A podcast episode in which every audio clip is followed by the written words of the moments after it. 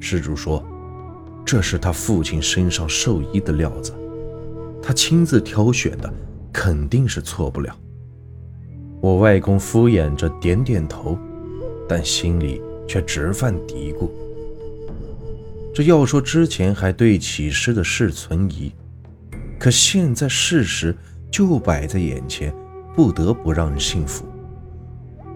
这时候，事主问我外公为什么之前不把他父亲拦下来，不比现在摸虾碰运气要强得多。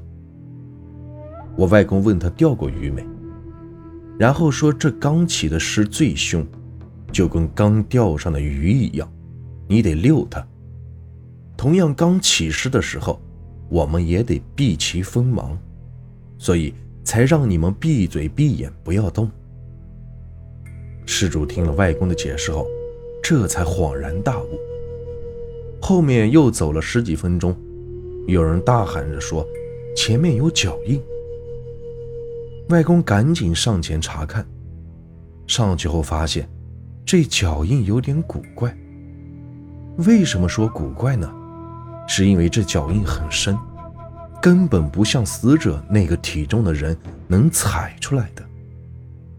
周围的人。也发现了古怪，就问外公现在该怎么办？是跟着脚印走，还是去别的地方找？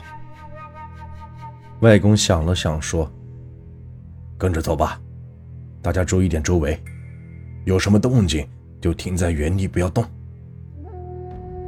听外公这样说，他们都沉默了起来，周围的气氛也变得凝重，大家走一步停两步。生怕出了什么意外，直到前面有个人小声的嘀咕着，好像后面有人叫他，正准备回头，被我外公喝住，告诉他们不要随便回头。大家都听说过，走夜路是不能回头的说法，其实多少是有点道理的，而且不止不能回头，这走夜路的时候也不能随便叫别人的名字。因为同名同姓的太多，你不知道会把谁给叫过来。外公告诉他们，如果听到有人叫自己，就掐自己的耳垂，掐耳垂能固魂，让自己清醒过来。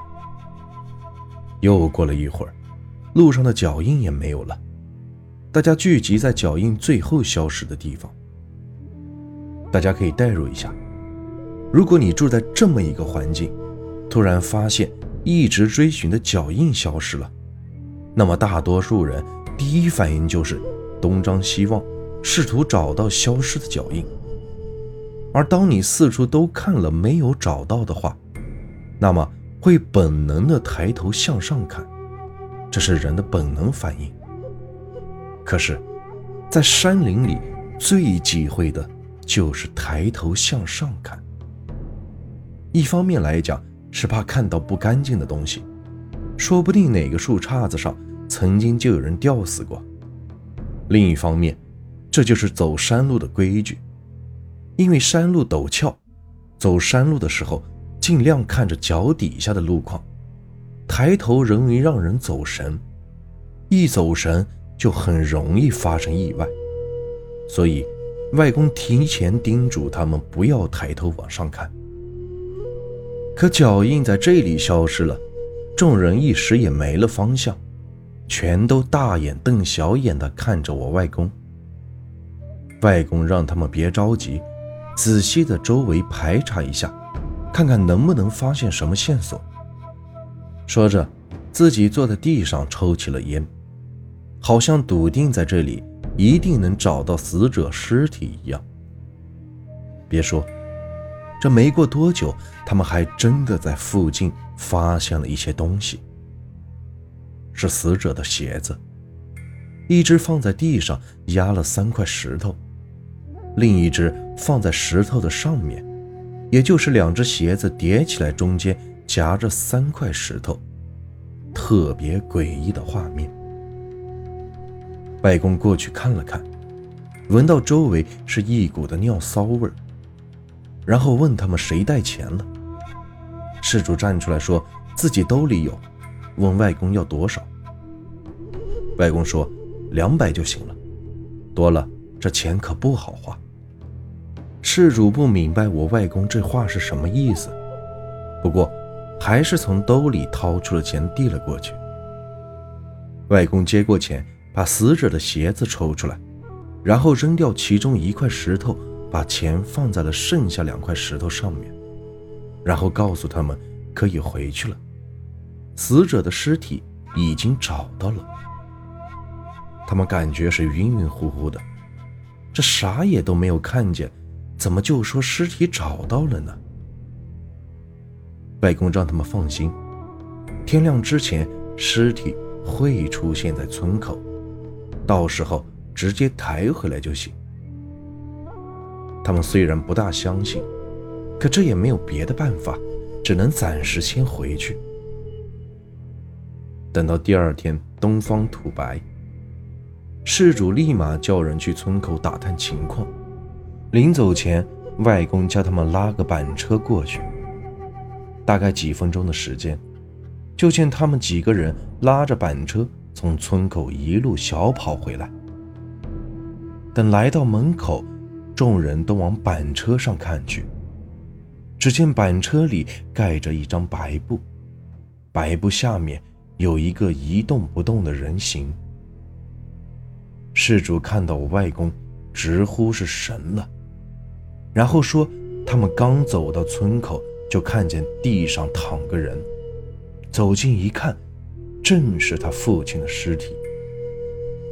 后面事主一直追问我外公，这到底是怎么回事？外公随便敷衍了两句，让他别想太多，好好把丧先给办了才是正事。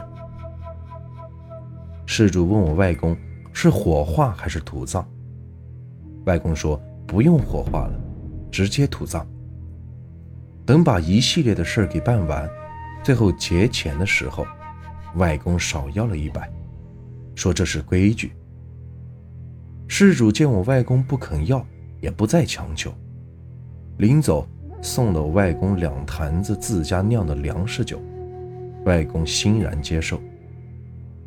听外公讲到这儿，我就知道这事。肯定不止起尸那么简单，于是追问。外公告诉我，这鬼敲棺分为两种。前面我也说了，一种跟鬼敲门差不多，还有一种就是动物跑进了棺材里弄出来的声音。可我纳闷的是，当时守灵那么多人，难道就没人发现有动物跑进棺材里吗？外公笑了笑说：“这动物可不一定就是守灵的时候跑进去的，在尸体放进去之前就待在里边，也不是不可能。难道有人搞鬼？这是我的第一个反应。”外公说：“没错，确实是有人搞鬼。”然后把事情的原委给我一一说了起来。在九十年代，民间江湖的最后光景，尚有一些奇人异事。这些奇人异事干什么的都有。这其中有一种人，叫做闹白事，起源于神调门，行事诡秘，性情奸诈，后演变为一种职业。古时候，我们这一行跟闹白事打交道的不少，不过。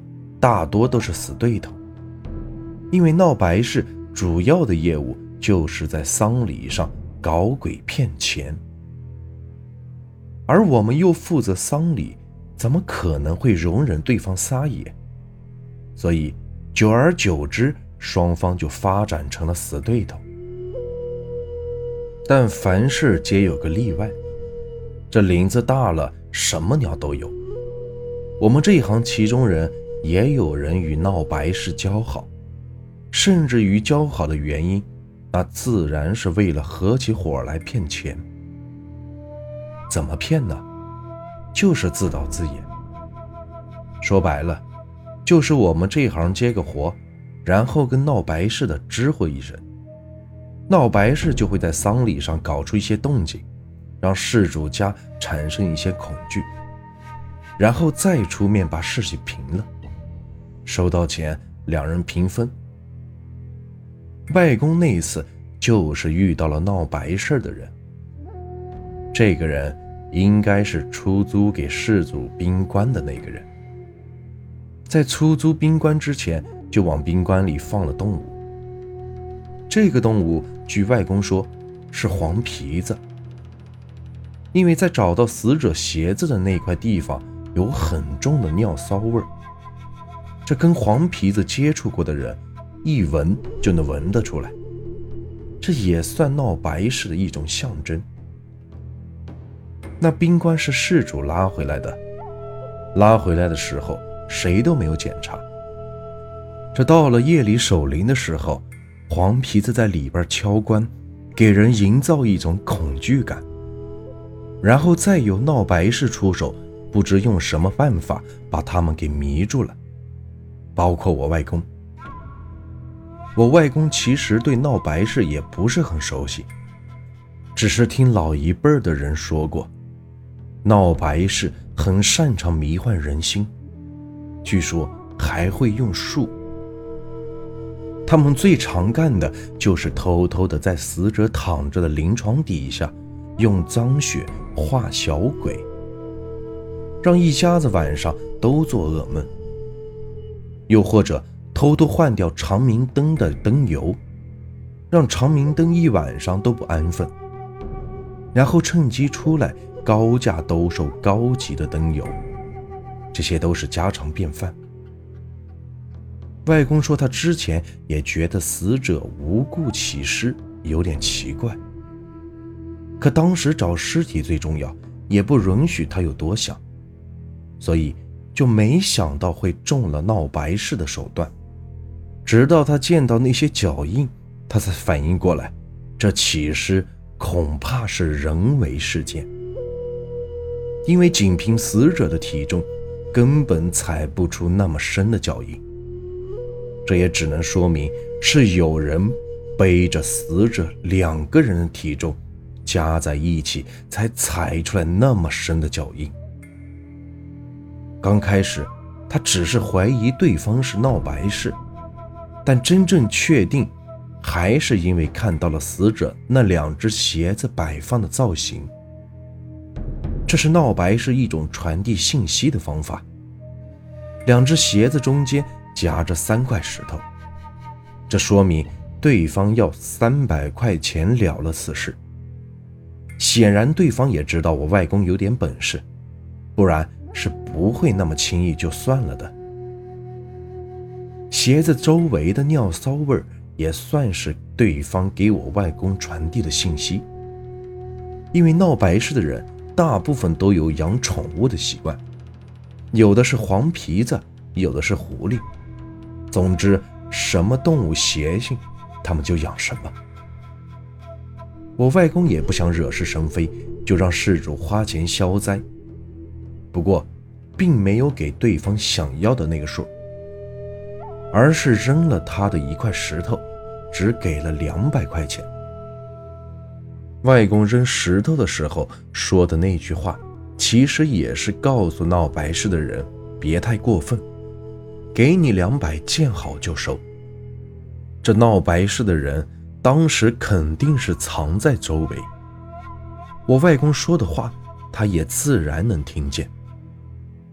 跟事主他们说明天尸体会出现在村口，也是告诉闹白事的人，拿了钱你就按照规矩把尸体放在我说的地方。虽然闹白事名声不好，但他们这一行也有自己的规矩，就是收了钱必须要把事儿散了，这一点信用他们还是有的。其实回过头来看看。这些闹白事骗人的时候，出现了不少的纰漏。例如，宾馆的门是被打开的。要知道，起尸的尸体可不会开门，这就足以说明当时是有人从外面把门打开，搬出了尸体。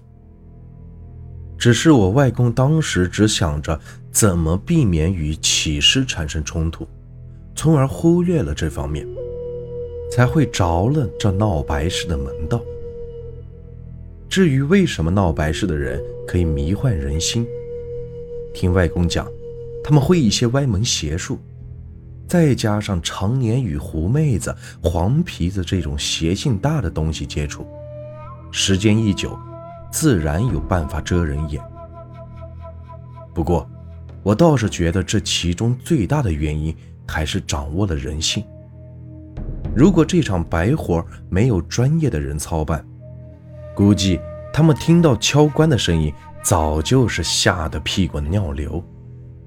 那么闹白事也不用再费那么大劲儿，而铤而走险，当着他们的面倒事，直接等他们跑走捡现成的就行。只是这样一来，付出的费用可就不止两百块钱那么简单了。这件事虽然彻头彻尾，外公从来没有见到过对方的模样，但这次打交道，估计是我们两个行业之间最后的一次碰撞。时代在变，人也在变，有很多东西。都会随着时间的推移消失在历史的长河中。这些只是我知道的，那么我不知道的呢？这个故事啊就结束了。如果你们喜欢我的故事，别忘了订阅、收藏和关注我。接下来会有更多有趣的故事。感谢你们的收听。